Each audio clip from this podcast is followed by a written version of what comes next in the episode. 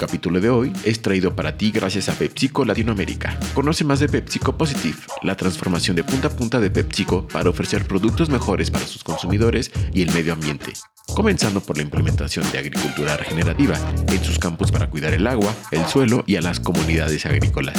Descubre más en el link de la descripción. Feliz martes y bienvenido, bienvenida a la Estrategia del Día Edición Colombia. Hoy hablaremos sobre lo que dijo la ex viceministra de Energía Belisa Ruiz en entrevista con Bloomberg Línea. También les contamos por qué se está desplomando la inversión en las startups colombianas y sobre un posible bloqueo a las aplicaciones de movilidad en Colombia.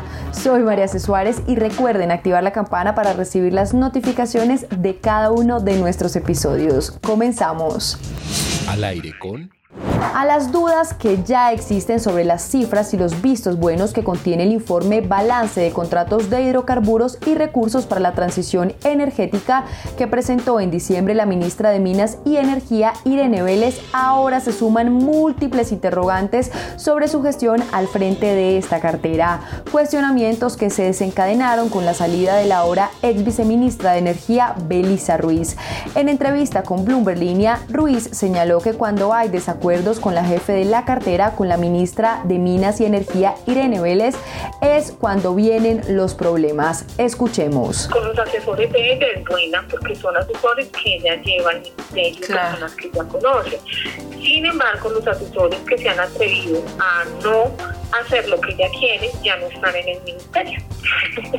Entonces ahí ya tú concluyes, o sea, es, una persona a la que siempre que aceptar su planteamiento o si no, tú te sales de pues como ese afecto que ella te puede brindar. Asimismo, manifestó que aunque considera que la jefe de esta cartera tiene capacidades, no puede desarrollar las técnicas porque su formación es otra. Y agregó que se nota y el país se ha dado cuenta que ha habido dificultades importantes y que si la ministra quisiera puede resarcir esos errores.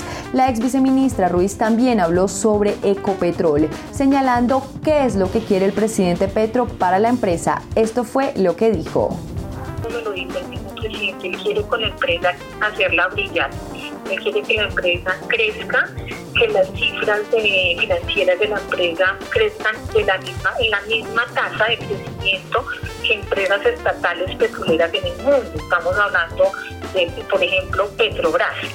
Entonces él dice, yo he visto las cifras y me comentaba eso, de, Petrobras y ha tenido una tasa de crecimiento de finanzas muy buenas y yo quiero que Ecopetrol haga lo mismo y que lo haga a través de la transición porque al analizar esas empresas ellas han hecho un proceso de transición pues como eh, ya lo empezaron hace mucho tiempo entonces en este momento pueden presentar esas tasas de crecimiento más altas que las que tiene Copetrol. Entonces eso es lo que quiere imprimir a la empresa. También quiere que incursione en el hidrógeno, en la geotermia, en energías como la solar, la eólica, en la medida que va reduciendo la actividad de hidrocarburos.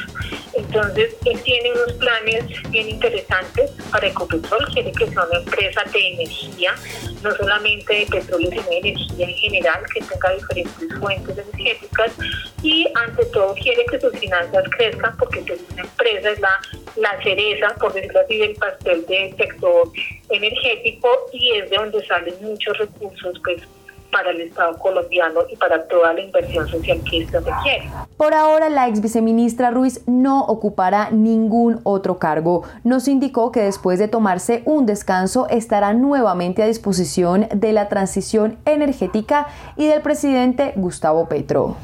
Lo que debes saber. Y ahora, tres datos que debes saber este martes.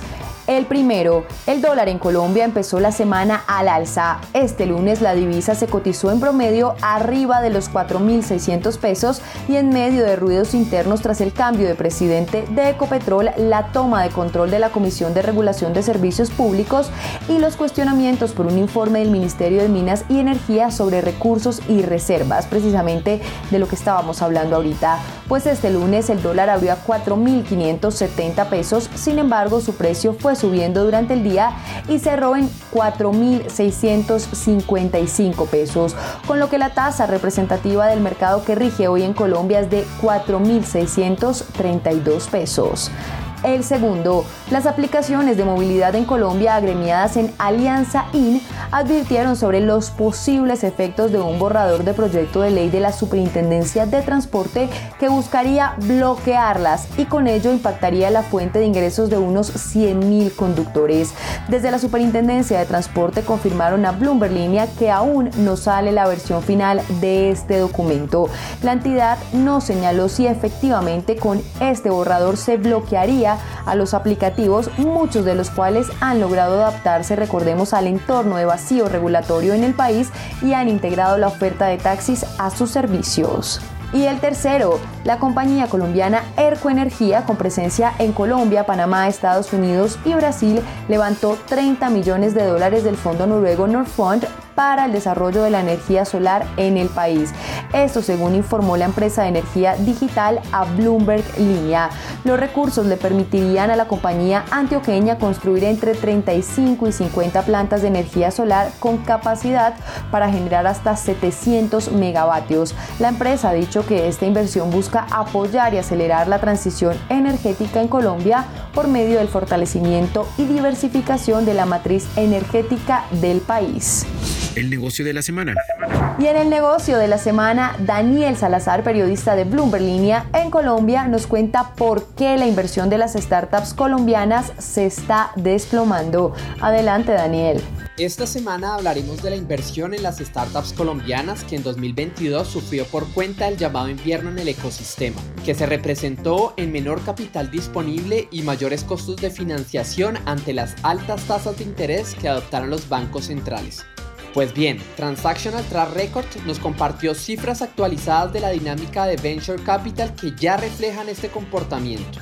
Se estima que la inversión de capital de riesgo en las startups colombianas llegó a los 1.234 millones de dólares en todo el 2022, lo que supuso un desplome del 43,41% frente a 2021, de acuerdo a cifras de TTR. Hablamos con Marcela Chaconcierra, vocera institucional de TTR, quien nos compartió cómo se mueven estas cifras en Latinoamérica, qué factores explican estas importantes caídas y qué esperar en este 2023.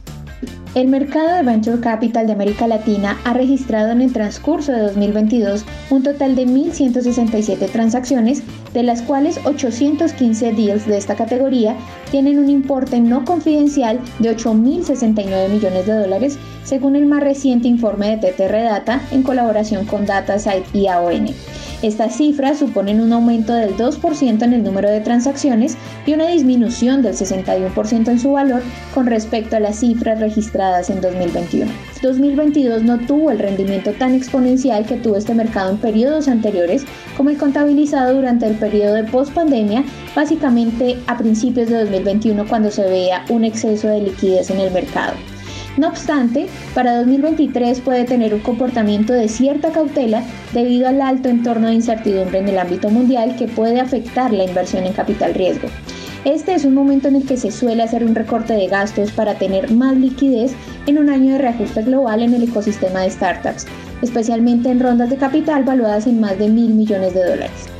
Por este motivo, puede que en el corto y mediano plazo esta tendencia pueda continuar con este comportamiento moderado y puede tener ciertas correcciones a lo registrado en el año anterior.